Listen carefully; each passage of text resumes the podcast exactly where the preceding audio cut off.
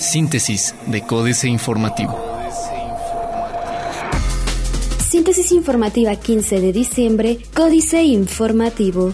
Códice Informativo. Manifestantes confrontan a Marcos Aguilar en centro cívico. Al menos 20 personas acudieron a centro cívico con la finalidad de manifestar su inconformidad contra los parquímetros, así como la concesión de algunos servicios, lugar en donde se les impidió accesar debido a que portaban mantas, por lo que solo se tomaron la fotografía y se quedaron en la explanada del edificio. Alfredo Serrano Valdés, quien encabeza los inconformes, ya conocer que esta manifestación está integrada por comerciantes y residentes del centro histórico, así como del Tianguis y Mercado de la Cruz, el Tianguis Escobedo, el Mercado de Hidalgo y extrabajadores de Limpia. Señala Pancho que respeta observaciones de la ESFE. Ante las observaciones a la administración estatal que hizo la entidad superior de fiscalización del Estado, el gobernador Francisco Domínguez recalcó que es respetuoso del trabajo de este órgano autónomo. Reiteró que de las observaciones hechas al gobierno estatal, solo una corresponde a la actual administración y es del Instituto Queretano del Transporte, misma a la que se deberá dar atención. Queretanos se preparan para partir de Laredo en la séptima caravana del migrante. Salimos de la jaula de oro, volvemos a la libertad. Así describen algunos mexicanos su regreso a nuestro país luego de al menos un año de estancia en Estados Unidos. Este 14 y 15 de diciembre se registran más de 200 vehículos que participan en la caravana del migrante que saldrá de Laredo, Texas y que tendrá como punto final Jalpan de Serra en Querétaro. SEA sostendrá diálogo con la UAC para tratar tema de adeudo. La Comisión Estatal de Aguas mantendrá mesas de diálogo con la Universidad Autónoma de Querétaro para acordar la forma de pago del adeudo por el servicio de agua potable que tiene la institución desde hace aproximadamente tres años y medio, aseveró Enrique Vedrov Rodríguez, vocal ejecutivo de la CEA. Entrevistado en San Juan del Río, el funcionario no detalló de cuánto es el adeudo real de la institución educativa y se limitó a mencionar que ante la controversia de si la universidad debe o no pagar por el servicio, la entidad superior de fiscalización del Estado de Querétaro definió que debe hacerlo de acuerdo con el Código Urbano de la entidad. Diario de Querétaro. Solución digital a taxistas, todos trabajarán en una misma aplicación, sin piratas, anuncia Pancho. Asume Mauricio Ortiz, dirigencia de la CONARPRIM. Se reúne el Grupo de Coordinación Querétaro. Investigan a funcionarios vinculados a 65 y más. Querétaro estará abierto para detectar cualquier anomalía en el programa de 65 y más, pero hasta el momento no existen datos en los que se involucra personal en esas irregularidades reveladas en otras entidades, manifestó Ernesto Luque Hudson, delegado de la Secretaría de Desarrollo Social, quien reveló que en lo que va del año se han destinado más de 90 millones de pesos a ese esquema. Subrayó que en la entidad no existe un solo promotor focalizado como responsable y que existe un total de 190 personas laborando en ese programa, que van desde el coordinador, pasando por los 6 de y los 183 promotores directos. Plaza de Armas. Promete SEA estrategias de pago de deuda a Alma Mater. Cierra San Juan del Río el año con finanzas sanas de acuerdo con Iscali. Vigilará Protección Civil la venta de pirotecnia ilegal. Siendo las fiestas decembrinas las que se prestan más para la venta clandestina de pirotecnia, el director de Protección Civil Municipal, Fernando Martínez Garza, advirtió que se ha iniciado un operativo en coordinación con la directora de Inspección y elementos de la Policía Municipal para detectar y, en su caso, sancionar la venta de pirotecnia ilegal. El corregidor. Seguirá recorte de personal en la capital en 2017. Vigilará UAC buen manejo del erario. El rector de la máxima casa de estudios, Gilberto Herrera Ruiz, informó que la universidad trabaja en un proyecto con el que evaluarán el desempeño e impacto de los recursos públicos ejercidos por Estado año con año, entregando los reportes respectivos de los resultados, los temas que tratarán con transporte y obra pública, desarrollo económico y empleo, seguridad y justicia, política social, educación y agua, para lo que ya se pidió información a través del área de transparencia y acceso a la información. En pie, amparos contra parquímetros. Indefinida reelección de Nava en derechos humanos. Los diputados continúan con el análisis de la reelección del presidente de la Defensoría de los Derechos Humanos de Querétaro, quienes no han determinado si procede la solicitud de Miguel Nava para permanecer al frente de ese organismo autónomo. El presidente de la mesa directiva del Congreso local, Gerardo Ángeles Herrera, señaló que este tema está a cargo de la Junta de Concertación Política que integra todos los partidos. Noticias. Abatir pobreza, el principal reto para 2017, dice Agustín Dorantes Lambarrín. Continúa el conflicto en la Universidad Cuauhtémoc. Avanza Caramara del migrante en su regreso a Jalpan de Serra. Reforma. Tardará liberación de gasolinas, dice Comisión Reguladora de Energía. La liberación de los precios de las gasolinas en México ocurrirá después del 15 de febrero próximo, de acuerdo con la Comisión Reguladora de Energía. La próxima semana, la CRE definirá el cronograma para la flexibilización de los precios, pero para liberarlos tendrá que concluir la primera fase de la temporada abierta de ductos de Pemex prevista para el 15 de febrero de 2017. Pierde país mercado en Estados Unidos de teles. En ocho años, las exportaciones mexicanas de televisiones a Estados Unidos cayeron 50%, según datos de la Oficina del Censo de ese país, en el acumulado al tercer trimestre de este año. Las ventas que hizo el país de televisores y pantallas hacia ese destino sumaron 6.962 millones de dólares. Esta cantidad es exactamente 50% menor a los 13.954 millones de dólares que se exportaron en el mismo periodo de 2008 se complica cambiar créditos UDIs. Cambiar a pesos los créditos hipotecarios en unidades de inversión es un proceso complicado, indicó Enrique Margain, director de crédito hipotecario de Scotiabank. En el mercado hipotecario hay créditos en UDIs porque se contrataron para reestructurar hipotecas tomadas en la crisis de 1995 o porque en 2003 y 2006 se promovieron préstamos para personas que percibían ingresos bajos, los cuales se esperaba fueran aumentando en el tiempo. Señalan en Morelos a hijastro incómodo.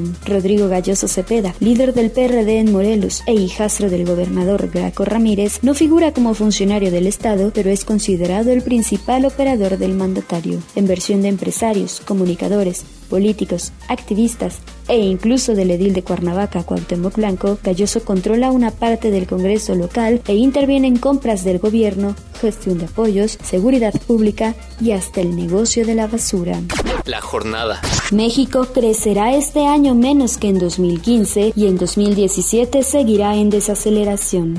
Empieza hoy depósito del bono de fin de año a los 500 diputados. La Cámara de Diputados depositará a partir de este jueves la subvención de 150 mil pesos a cada uno de los 500 diputados bajo el concepto de atención legislativa conocido como bono de fin de año. El coordinador de la bancada perredista Francisco Martínez Neri reveló que el comité de administración, encabezado por el PRD, aceptó la entrega de esos recursos que suman 75 millones de pesos, explicó que los legisladores que los reciban deberán comprobarlo porque será información pública.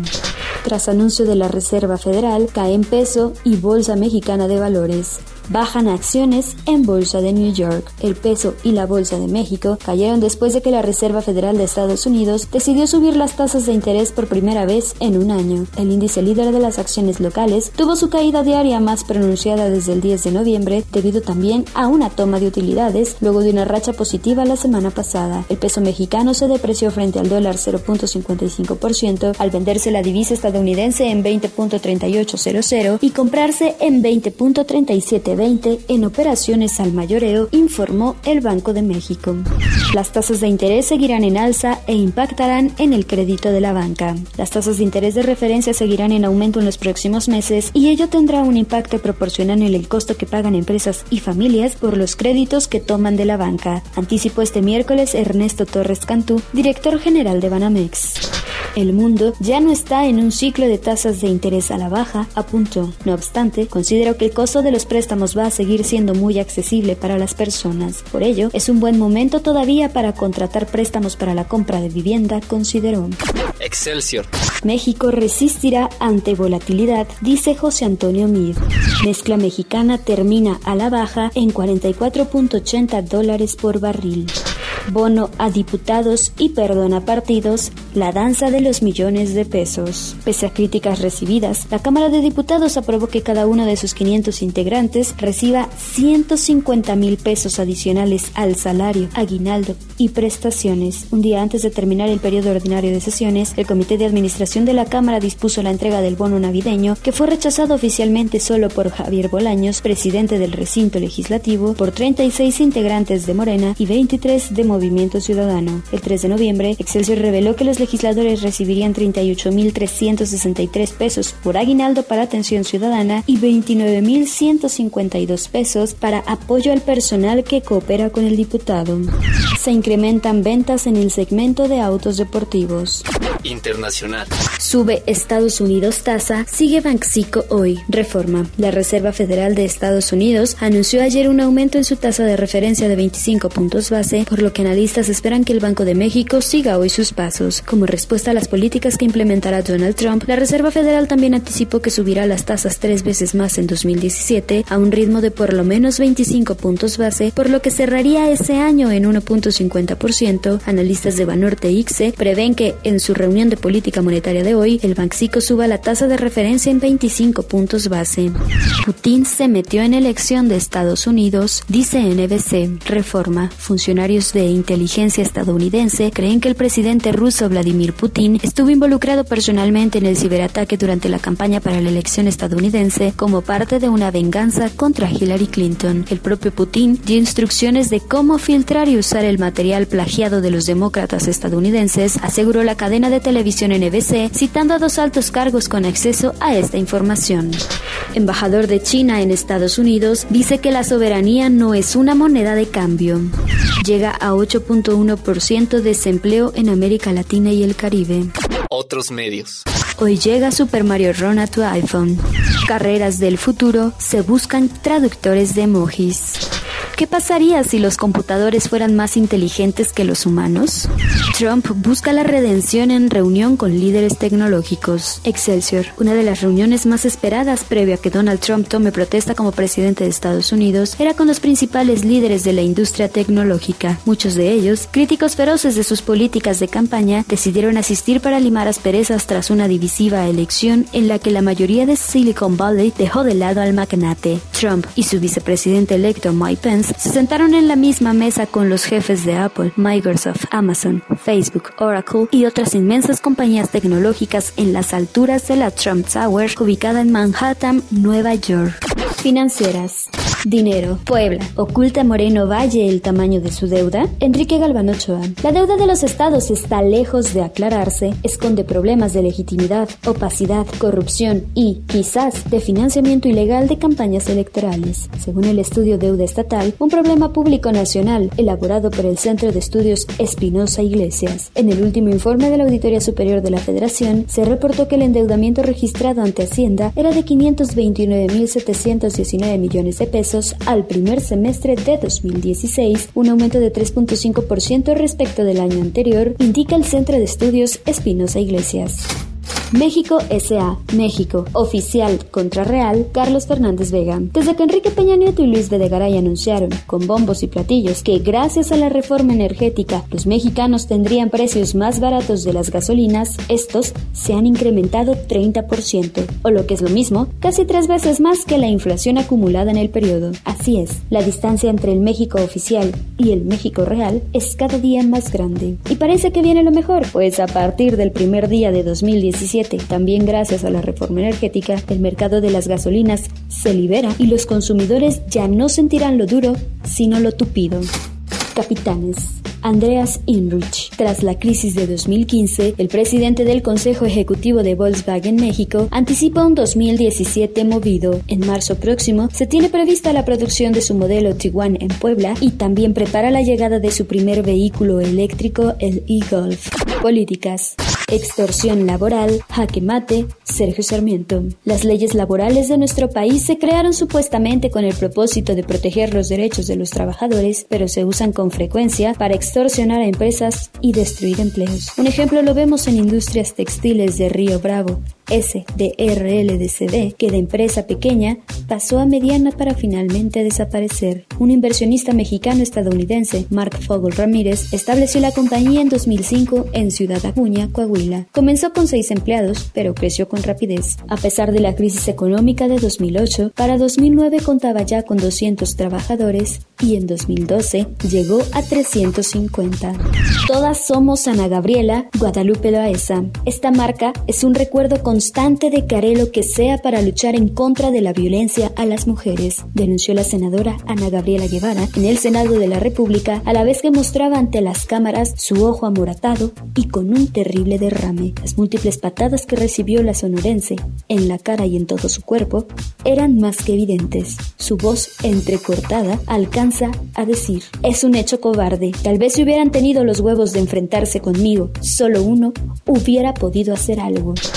Berenjenal, José Waldenberg. Las siguientes son notas elementales, pero ante la confusión, ante las opiniones que, como escopeta, tiran al bulto, es posible que lo elemental sea lo fundamental. 1. No se construye democracia para silenciar a los políticos. Me parece una consigna irrefutable. Los políticos de todos los niveles y coloraciones, estando o no en un cargo público, deben tener y tienen todo el derecho de hablar, de defender sus políticas e iniciativas, de criticar a quien gusten, de dar entrevistas, aparecer en los medios, explicar, analizar, señalar o reprochar lo que les venga en gana.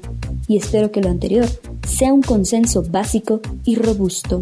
Astillero. La Corte quiere nuevo marco jurídico Julio Hernández López tocó el turno al Poder Judicial de la Federación. Al rendir su segundo informe de actividades con Enrique Peña Nieto como invitado, el presidente de la Suprema Corte de Justicia de la Nación, ministro Luis María Aguilar Morales, dijo, en fraseo más rebuscado, que es demasiado el trabajo que tienen y que no alcanzan a desahogar oportunamente, que los legisladores suelen generar cargas jurídicas que no pueden ser vigiladas judicialmente en su cumplimiento y que ese, uno de los tres poderes de la Unión, también necesita urgente y actualización. Síntesis de Códice Informativo.